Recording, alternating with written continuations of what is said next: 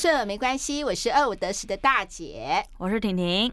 上个礼拜呢，应该礼拜六吧，跟礼拜天，我跟婷婷都非常的忙。我要去看两场的一个成果发表会，一个是我的朋友他表演日本舞，嗯，然后一个是我跟婷婷共同的朋友有一个舞蹈的惩罚，可能是因为呃历经疫情，很多大型的活动现在真正的慢慢都开始了。其实我还就觉得。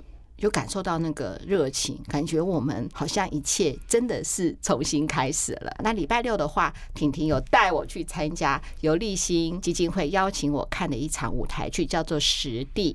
那我不知道说我们的听众朋友知不知道这个活动？其实我后来听婷婷跟我讲立新基金会实地的演出，我觉得是满满的感动。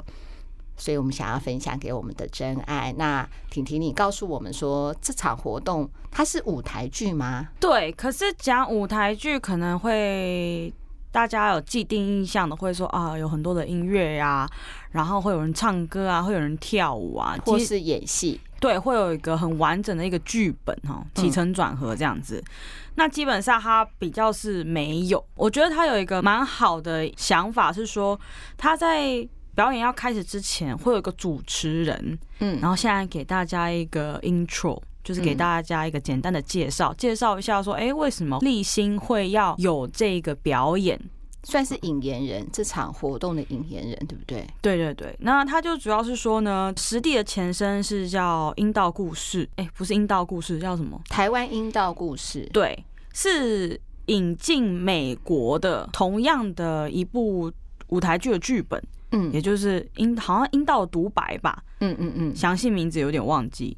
那立新引进来之后呢，就觉得说，哎，那台湾也有台湾自己女性的故事嘛，嗯，所以他们就逐渐的改编，嗯，好，改编改编之后呢，他们就觉得说，哎，差不多二零二三年了，嗯，不是二零二三年，就是到二零二二年，嗯，好。可以有一个更新的剧本出来了，就是完完全全都是属于台湾女性的故事。嗯，我们都知道嘛，立新就是妇女关怀团体，对，然后也是协助很多妇女遇到困境，尤其是。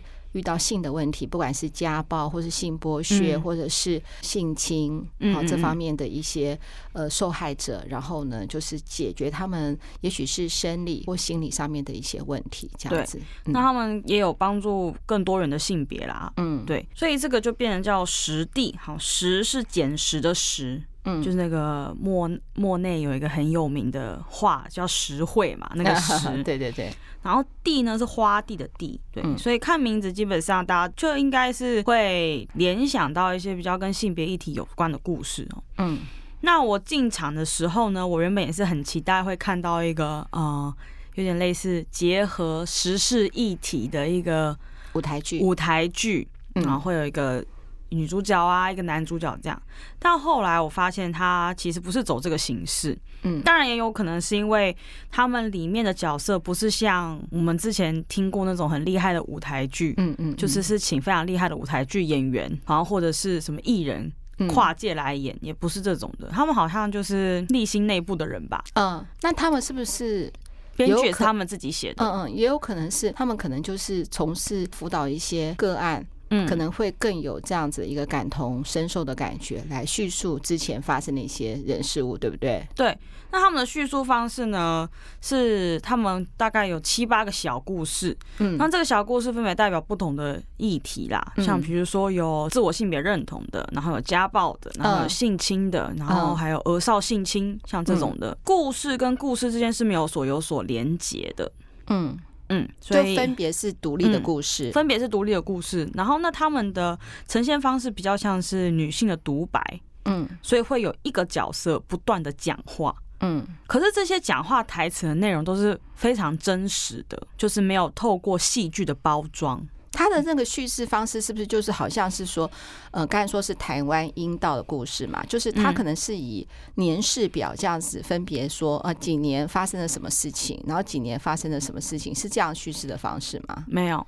也没有，嗯，他把它概略化了，他不是针对某件事情，比如说性侵好了，嗯，那其实性侵当然是直接对女生的伤害嘛，可是还有更间接的伤害，比如说社会观感啊，嗯，比如说你在面对检察官的问话、警察的问话，还有就是上法庭，对方辩护律师的问话的时候，嗯，从他们问答当中，你就可以知道说，哎、欸，其实女性在这样的情况之下，还是会有很多外界不理解的一些，嗯，差别待遇或是一些刻板印象。像有一幕，他就是讲到一个女生性侵，这样被性侵。那这一幕的编排方式呢，是只有一个女生出来，嗯。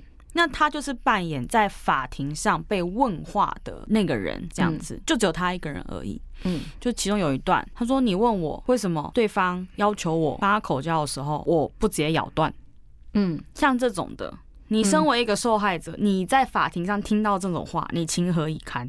嗯，对不对？然后或者是说啊，你跟那个人就有认识啊？嗯，那这样真的是性侵吗？你们不是认识吗？嗯、这个好处就想到是说，有人谈到家暴的时候，就说，那你为什么不逃跑？对对对对，为什么不反抗？为什么你要顺从被打？对，这种在家暴者的人，第一个听到的感受就是说，你一定没有被家暴过。对，因为我们不知道是说我们这样做的，做出这样的反抗，会不会得到更可怕的下场？对，他不是呈现一个法庭给我们看。嗯，她是直接是扮演受害者的女性，嗯，出来讲，他说他在被问话的感觉，对，所以都是走这样的形式，嗯，所以我看了也觉得蛮新鲜的。当然，他，嗯，就是舞台没有很大啦，嗯，所以可以这样子弄。对，那从头到尾就是有一个乐师。去伴奏这样子，去配乐，小品也不算小品，因为他们里面讲到的议题都蛮深的，都蛮沉重的啦。这样子，嗯嗯，看完并不会觉得很长，但是你就会觉得说，哇，这个很给的东西很多很满这样子。嗯，那当然讲到这种性别议题，台湾的性别议题，尤其是女性，嗯，好，女性受害的议题，那就一定要提到一件事情。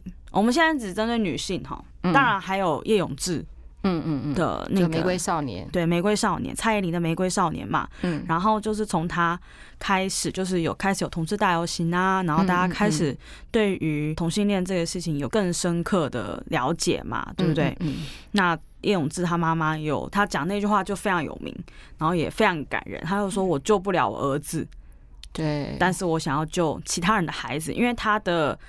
儿子叶永志呢，就是比较阴柔性质、阴柔的性格，导致他一直被班上的同学霸凌。对，然后霸凌有一天他就好像猝死了。然后学校呢，还用就是非常草率的方法去解决了这个问题。对，因为大家一直就说啊，那个不是直接造成死亡。嗯，对。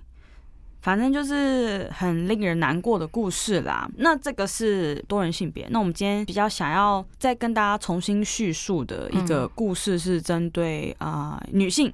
嗯，好，那她也是促成家庭暴力防治法的一个非常重要的女性受害者。比较难过一点是她是受害者哦。对，她就是让我们家暴法开始，应该是算是紧锣密鼓的推动起来。我觉得今年刚好讲这件事情也非常适合。这个案件刚好是发生在三十年前，嗯，一九九三年的时候的，嗯，邓如文杀夫案。那为什么当时非常的轰动呢？是因为邓如文先是用榔头敲昏她的丈夫，嗯，然后再拿水果刀。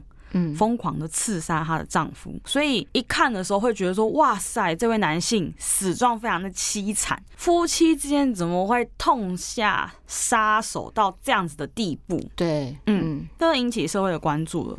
引起社会关注之后，大家发现说啊，原来是因为邓如文长期受到这个男性叫林阿奇，嗯，长期的虐待，嗯，他是个畜生。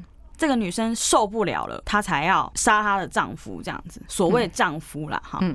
那很多人就开始讲了，他说：“哎、欸，那你被打，你干嘛不逃？你娘家呢？为什么不离婚？”嗯，所以就开始去挖整件事情了嘛，对不对？后来才知道说，一开始邓荣文家里他们的经济状况并不是太好。嗯，那林阿奇他们家做殡葬业，而且有点像是黑道地方角头，对，就是那种地方老大混混，他可能没有黑道背景。但就是流氓啦。对，那他们本来就有认识，那为什么认识呢？是因为林阿琪之前就性侵过邓如文的妈妈，这叫做认识哦。对，恐怖，那叫做很恐怖，那不叫认识，那个应该叫做是说有加害我过，加害那个邓如文的家里过。对，那这个人就一直不断的找上来，嗯，就是一直纠缠邓如文的妈妈。但是呢，那个林阿奇每一次来，他就会丢点钱，丢点钱，丢点钱，就把它当做苍窑这样子去消费就对了，对的那种感觉。因为那个年代就是那种性侵啊，什么都还就觉得很难以启齿，什么之类的，反正就是一直忍气吞声就对了。因为家里情况不好。用这样子，那请问那个邓如文的父亲他还在吗？还活在世上？那个时候还在世上还在，还在，还在。反正就是那一家一直不断的被骚扰，就是你只要做做反抗，那个林阿琪就会来打人，好恐怖哦。对，所以就是被这样子的恐吓，所以他们就一直忍气吞声。然后后来有一次是邓如文的妈妈又被打到送医院，嗯，然后邓如文就要去那个嘛，去照顾他妈妈。对，然后林阿琪就看到邓如文了。然后就对她性侵，天哪！对，而且性侵到后来就是怀孕了，大家就惨了。为什么？未婚怀孕，嗯，然后小孩子生下来，那街坊邻居就，哎呦，这个女生怎么怀孕？怎么怀孕了？什么什么之类的，然后搞得邓如文压力也很大，然后。就先同居，还没有结婚，先同居在一起，然后照顾小孩。同居的时候呢，林阿琪就已经开始家暴了，就动不动打他们全家就对了。对，动不动就打邓如文，而且呢还打他的小孩。嗯，就是那个林阿琪还会把小孩子丢到那个洗衣机里面呢，好恐怖哦，就是非常非常恐怖这样。然后后来，然后到警察那边的时候，警察就是说，哦。你们家庭的事情就不要在那边烦我们警察好不好？当我们很闲哦，我们还有很多事情要办，什么之类。警察也是这种态度，警察也可以去死吗？对，而且就之前严重到，因为那个邓如文会跑回娘家嘛，嗯，只要一跑回娘家，林阿琪就会追过来。当然，爸妈就是死都不会讲自己女儿在哪里嘛，因为他说你女儿在哪里啊，什么什么的。然后那爸妈就想要保护女儿，就说就死不讲。是不是讲好，他就把你们家捣乱这样子，嗯，打破窗户啊，然后揍邓如文的爸爸啊，还有那个扬言说你两个妹妹，我要把他们卖到妓院去，嗯，很恐怖。然后最后是好像这种应该下十八层地狱，真的就太夸张，不是太夸，就是真的太天理不容，真的。然后呢，警察还来抓他，就把他就是好像送监管两年。林阿奇对，然后邓如文说那两年是他最幸福的日子，嗯，他就跟他的小孩专心照顾他的小孩，嗯，所以终于还好，那个警察有处理一下。对，虽然抓监管，但是警察就有说那句：“你们家里的事情不要来烦我们警察，好不好？”天哪！对，反正之后邓如文是有被社会的什么守贞的那种道德压力，因为很多人会说。啊，你被性侵过，有没有人会想再娶你啊？你看，就是嫁给他就好了。对，可怕哎、欸。对，这种社会压力，他就真的跟林阿琪结婚了。嗯，那结婚也就是地狱的开始嘛，就是一样。我刚刚讲重复那些被打啊，你只要一逃，那就是你父母被我打。嗯，然后或者是你，他说你小心，我也会去性侵你妹妹。哇，好恐怖哦。对，而且重点是最后一根稻草，也就是邓如文决定。犯下杀人罪的时候呢，是他接到他妹妹的电话，他妹妹跟他说，林阿喜常会趁父母不在的时候，偷偷闯到他们家里面，试图要对他们性侵。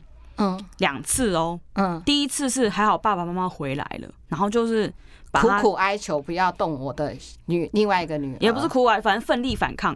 嗯嗯嗯，都奋力反抗，然后把他赶走了。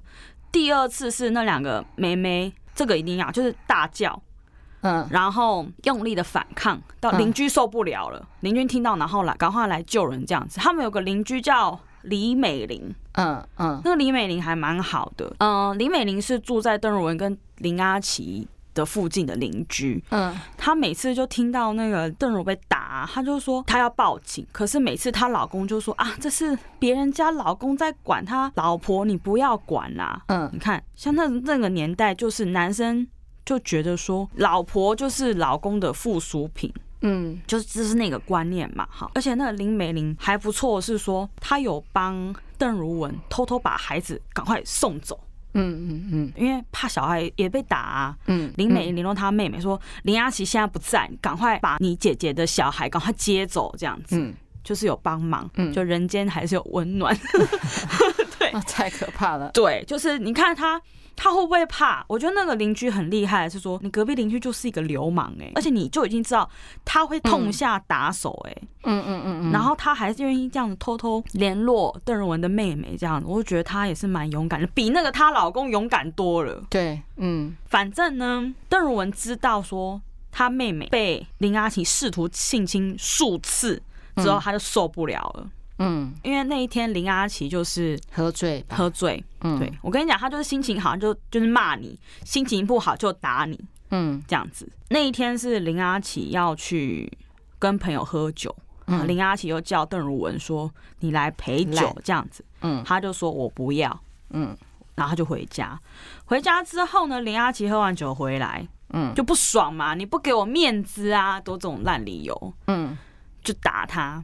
打完他之后就睡着了嘛，因为也是喝酒喝很多，睡着。睡着之后，邓如文受不了，邓如文呢就拿榔头去重击那个林阿奇的头部。嗯，重击之后呢，林阿琪有被痛醒。嗯，但是就是已经受重伤了嘛，已经头破血流了，所以也没有像以往可以那么大的力气，嗯，也没那么灵活可以反抗。嗯，那这时候邓如文看到林阿奇醒过来了，他就觉得说，完蛋了，完蛋了。嗯，我要保护我的家人，我要保护我的孩子。嗯，他就拿水果刀把林阿奇一刀一刀这样刺死。刺死之后呢，他就打电话给他的，嗯，我不知道这个辈分要怎么讲，妯娌啦。呃，林阿琪的哥哥的老婆，嗯，嫂子，嗯，他也要叫嫂子吗？嗯，应该是要叫。对，好，大概嫂子，嫂子呢就赶快联络林阿琪的哥哥。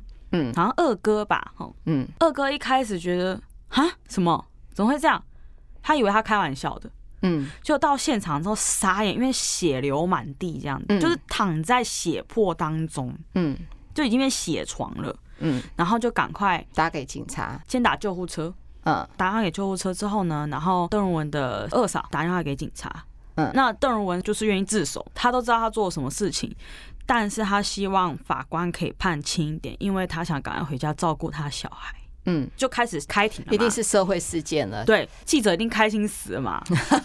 哇，好多可以报哇！我这几天，我这几天不用想其他新闻了，我专心报这个就好了。一天写一点，可以写很多天这样子。嗯，对，反正社会新闻就出来了嘛。可是大家第一时间会说你是很可怜啊，可是你为什么一定要杀人呢？来。你为什么不寻求法律途径呢？正当的法律途径呢？你还是杀人呐？你还是杀人犯这样子？对，嗯。那一审呢，就是当然判有罪嘛。嗯，一审是判什么罪？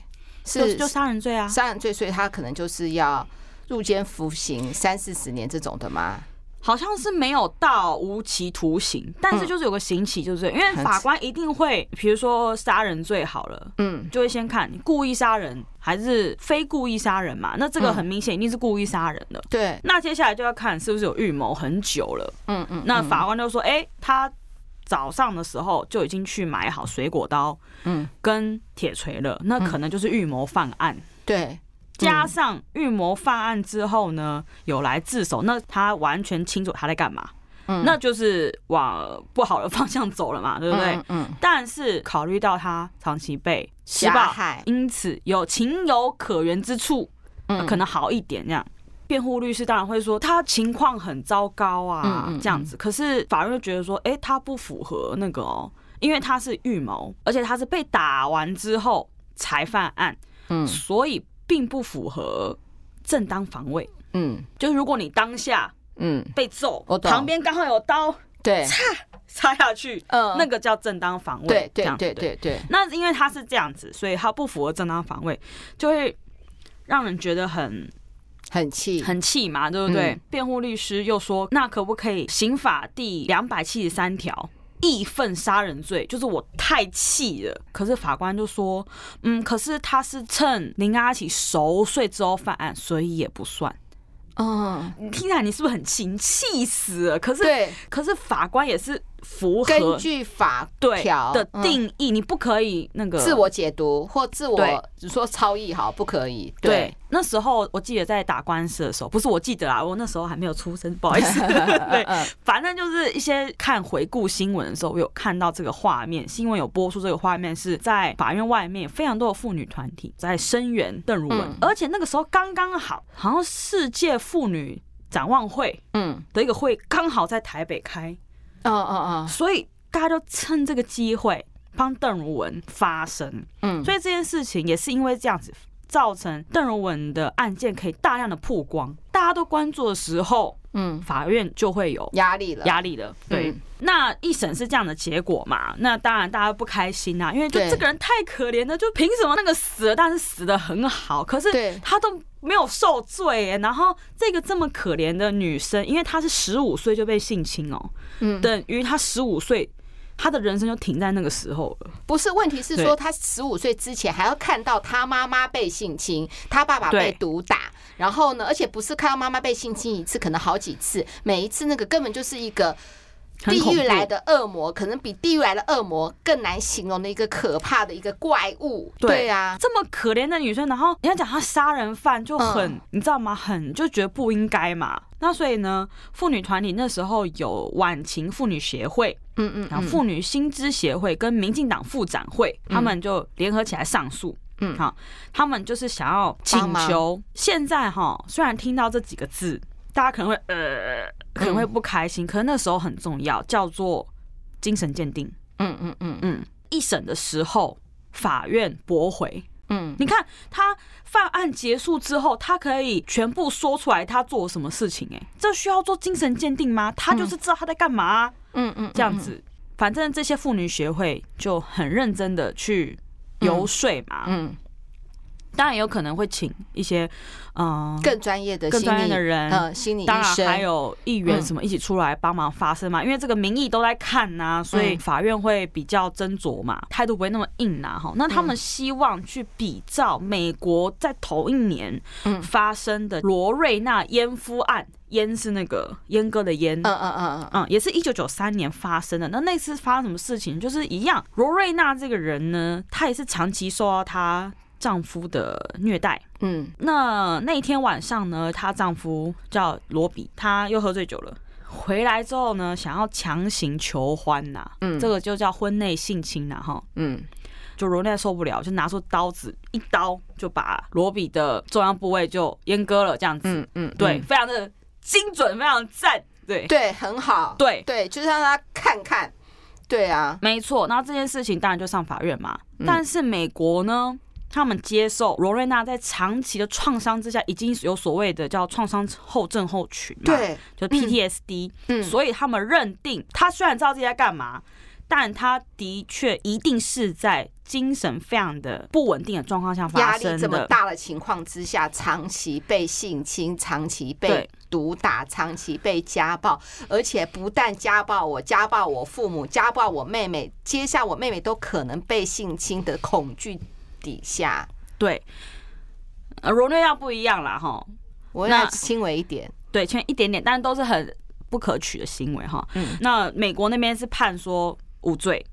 啊，无罪，对，好棒。所以呢，妇女团体他们希望，因为这个在台湾算是很少有的案例嘛，因为法院呢是这样子，通常如果这个案件很少发生，那就会去参考有没有所谓的判例。嗯嗯嗯嗯嗯。嗯，就是因为这样子，妇女团体希望可以比照美国的案例，嗯来让邓汝文可以无罪，所以他们那时候的诉求就是邓汝文无罪。那法院呢，在二审之后，可能受于民间的压力，然后还有那些妇女团体的发声嘛，嗯，那他们就决定说好，那就让你们去做精神鉴定，嗯，那就是进到三军总医院精神科。嗯，鉴定之后呢，就证明了邓如文在案发时是精神极度耗弱，嗯，处于短暂而且是类似失智性的低度偏差化行为，嗯，意思就是说他在犯案当下没有办法考虑这么多了。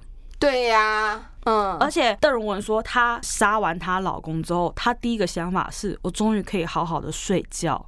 对呀，可怜哦，真的耶。对，也就是说，纵使邓如文在杀夫之后可以清楚陈述案件的细节，嗯，但依旧符合精神耗弱条件。当然呢，对，法院最终是改判有期徒刑三年。嗯嗯嗯，算是一个很大的突破啦。对对对对，三年。那邓仁文呢？他在服刑大概一年之后呢，就是非常的行为良好，所以就假释出狱了。嗯嗯。那邓仁文之后也改名了。嗯嗯。好，就带着他两个孩子远走高飞，这样真的是不要回来。真的真的，我想说，他他可以捐一笔钱让他去美国啊，或是泰国啊，什么都好，就是不要再回来，太可怕了，你知道吗？很恐怖。然后，而且当初很恐怖的是，在打那个。官司的时候，还有一个很重要的东西，就是监护权。对啊，他不要判给他哥哥或什么，那很恐怖。他一开始打输，哎，因为他真的很不利。你是一个女生，哎，年纪很轻，嗯，大家都知道你是被性侵过啊，你能做的工作，大家都会觉得比较少嘛。嗯，好。第二个之外是你又要坐牢，嗯，而且邓如文的家境本来就比李阿起来的不好，嗯，而且那时候还有新闻有写说啊，搞不好邓如文就是那个。想要林阿奇家的遗产，一开始法院是判给林阿奇的哥哥，之后是愿意庭外和解，然后林阿奇把小孩子带回给邓如文身边，这样子。林阿奇的哥哥，林阿奇的哥哥，对，嗯，这种真的是不能说是畜生哎，连畜生都不如的东西，真的，真是很恐怖。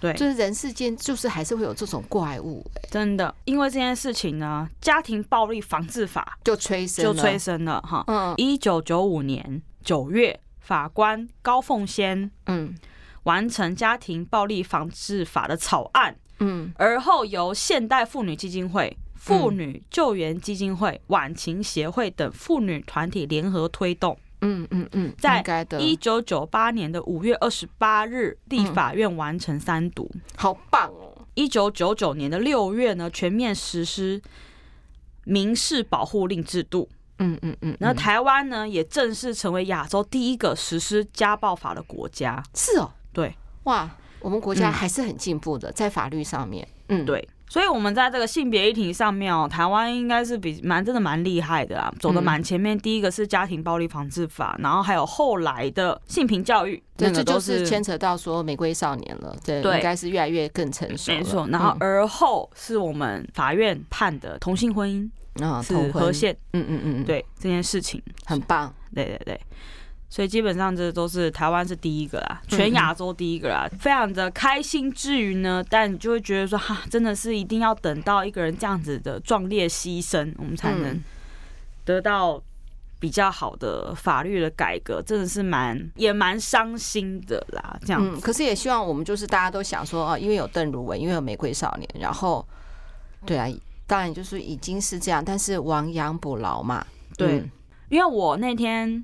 看完，我们看完，我不是跟你聊天吗？嗯，我就说，你知道邓如文吗？嗯，然后妈妈就说，哎、欸，好像有印象哎、欸。对，但是不记得不记得了，然后我才跟妈妈重提这样子。那妈妈就觉得说，哎，那可以分享给我们的听众，因为我觉得这种故事就是要一直被大家记得。我觉得一定要记得，嗯，对，我觉得观念会越越来越进步，对不对？我们常常在我们节目里面讲，我觉得人就是要多听、多学、多了解，嗯。哦，不要是说，呃，凭着自己一时的经验来做任何事情的判断，嗯，或是以前的一些教养规则，好了，去看任何的事情，嗯，对，那当然不止女性被自己的丈夫家暴，那当然我们在近近几年也有看到很多男性男性被女性家暴，现在最有名的就是那个。强尼戴普嘛，嗯嗯嗯，对的那个案件，全部人都在，全部人都在关注的案件。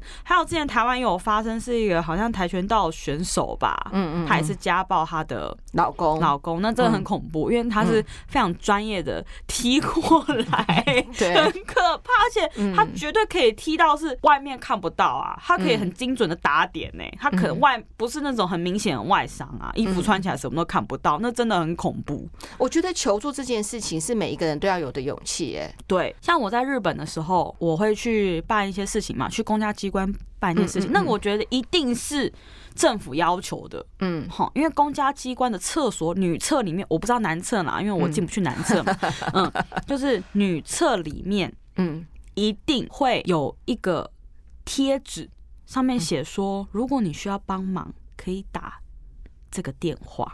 是哦，嗯，你知道好不容易终于可以出门，嗯嗯嗯，那你就是可以有个借口说我要去上厕所嘛，嗯嗯嗯，就是我们帮你在那个最紧急的时刻，然后让你直接看到，你可以直接求救。我我最近有一个感觉，就是因为我可能也是因为现在的压力比较大吧，嗯，其实妈妈也有一些朋友，有一些就是。嗯，我想应该不只是因为更年期啦，也会有一些心理的一些健康的问题。生理会生病嘛，心理会生病。对，我们都说要积极的求医。那有的时候就是这样子，我们跟医生可能也是一个缘分。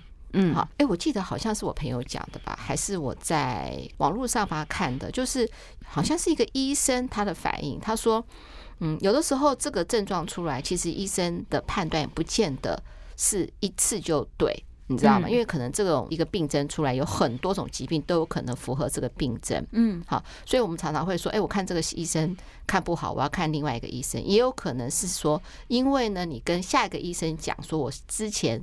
发生了什么事情？所以说他把啊其他病的原因就把它排掉了，好，就是针对你这个状况啊，可能就中了。那同样的，这是身体的部分，那心理的部分可能也是。如果你找一位咨咨商师，可能诶没有那么有缘分，也许你的治疗不如你的预期，那你又换一个医生可能会很好。那求助也是。好，也许啊，你今天跟你朋友讲你现在有什么状况，哎，可能这个朋友没有办法给你很及时的帮助，或是你觉得很有用的帮助，也可以多找几个人。嗯，发生任何事情，多找几个求救的管道，我是觉得还是比较好一点。对，嗯，你知道这个问题解决了，千万不要因为是说啊，你求助到这个某个管道啊，并没有达到你预期的效果，就放弃了。我是觉得，因为。这种事情哦，大家真的要零容忍啊。嗯，对，就是出事情了，大家一定要想办法收证据嘛。嗯，能收就收啦哈，然后跟向外求助，因为家暴这种的嘛，一定是更需要直接去申请保护令啊或什么的。嗯，那还有所谓性骚扰啊、性侵这种的，我那时候听法白，因为他说像这种事情都是告诉乃论。嗯，所以我们真的很需要受害者鼓起勇气讲出来。我们法律才能介入，对，没有错，零容忍。对，我们都知道受害者压力真的会，心理压力真的会很大。嗯，但是我们现在已经有慢慢的在改革，尽量去减少受害者重复自己的遭遇的次数。嗯嗯嗯嗯嗯，对。当然还有以及在判案的时候，在法官出庭的时候，嗯，受害者是不可以看到加害者的，因为之前很多受害者他会因为。他不想再看到那个人了，他看到他就很害怕，所以他不愿意出庭，不愿意出庭就毁了。对，没有错，没有错。对，当然你可能在之中，你可能会遇到很烂的人，嗯，但是我们还是就是鼓励大家，遇到类似这种事情的时候，一定要讲出来。大姐也蛮幸运的，最近因为跟立新基金会的一个合作，就是有关儿童身体自主权的一个呃意识的一个教育的一个推动，就认识了呃立新基金会的很多的工作人员，所以也跟我们的真爱讲，如果你需要的话，其实立新真的是嗯嗯一群蛮专业的又蛮热心的一个好团体啦哈，如果需要帮助的话，也可以去找他们，请求他们的协助。嗯，我相信他们如果在他们的会里面没有办法解决的话，都会找到很好的管道。对，我们碰到任何事情都要勇敢的说出来，因为有的时候是救了自己，也有可能也是救了别人。我真的这么觉得耶。嗯嗯，我。做节目好，做到这里，我觉得最大的回馈就是，我也听到我朋友跟我讲说，因为听了我们的节目，所以有些想法会改变，可能处理的方式就不一样了。第一个，我们愿意再多体谅别人，愿意对这个事情的发生有更多、更多面向的一个探讨。那希望我们呢，就是所有的听众都跟我们一起一样，越来越好。